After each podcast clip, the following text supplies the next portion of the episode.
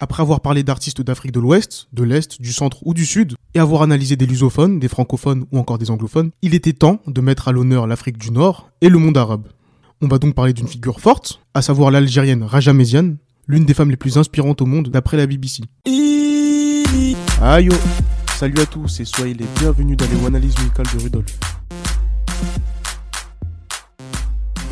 Raja Méziane est né en 1988 à Magnia, ville située au nord-ouest de l'Algérie, ville également très chère au coproducteur du podcast Reda à qui je passe le salam.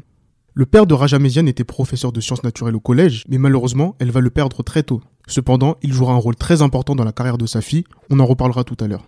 Elle va aussi très tôt s'initier à la musique et au théâtre, Méziane va notamment enregistrer un album de chansons pour enfants à seulement 14 ans. Par la suite, elle va effectuer des études dans le droit à l'université de Tlemcen. Et c'est en 2007 que le grand public va faire sa connaissance grâce à un télécrochet, l'émission télé Al-Hen wa Shabab. Elle va finir finaliste de ce concours. D'ailleurs, la finale de l'émission s'est déroulée dans des conditions difficiles. Elle a été bloquée un moment en loge par le producteur avant une prestation avec la chanteuse libanaise Majida El Roumi. La vidéo est d'ailleurs disponible sur YouTube et on peut voir que la star libanaise et les spectateurs s'impatientent et attendent l'arrivée de Raja un bon bout de temps. Elle va finalement rejoindre son aîné et chanter avec elle. On en reparlera aussi dans quelques instants. Suite à cet épisode, entre autres, elle décide de mettre en retrait sa carrière musicale, de reprendre ses études de droit et obtenir son diplôme. Elle devient alors avocate. Raja Meziane fait son comeback dans la musique en 2010 avec un album intitulé Ya Hasra Elik Yadenia en hommage à son chanteur favori Kamel Messaoudi. Quelques années plus tard, elle revient très fort avec des titres qui vont faire sa réputation, tels que Manish Bent Imlak, que l'on peut traduire par Je ne suis pas la fille d'un géant, qui dénonce la corruption en Algérie.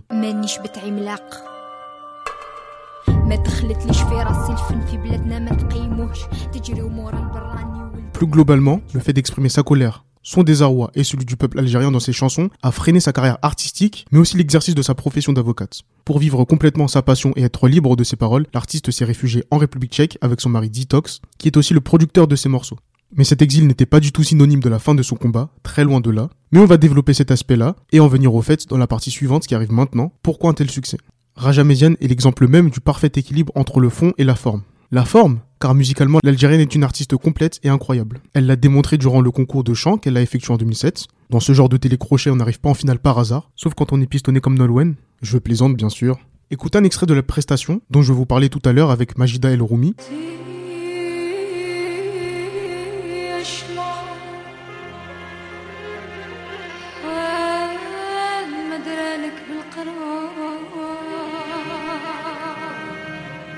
Méziane a ensuite prouvé sa valeur tout au long de sa carrière, où elle est capable d'exprimer son talent à travers le rap, la pop ou bien le shahabi. Parlons maintenant du fond. Depuis près d'une dizaine d'années, et particulièrement en 2019, Raja Méziane s'est imposée comme la voix d'une jeunesse algérienne oppressée par un système qui peine à se renouveler, ou plus simplement la voix de la révolution, surnom qui lui a été attribué. Ce basculement est survenu à l'occasion de la sortie de son titre Allo le système, un morceau rap contestataire qui est devenu l'hymne des manifestations algériennes dans les rues du pays, tout comme en France notamment.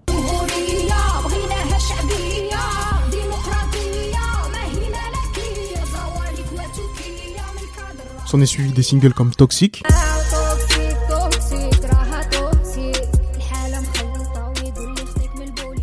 Ou encore Rebelle.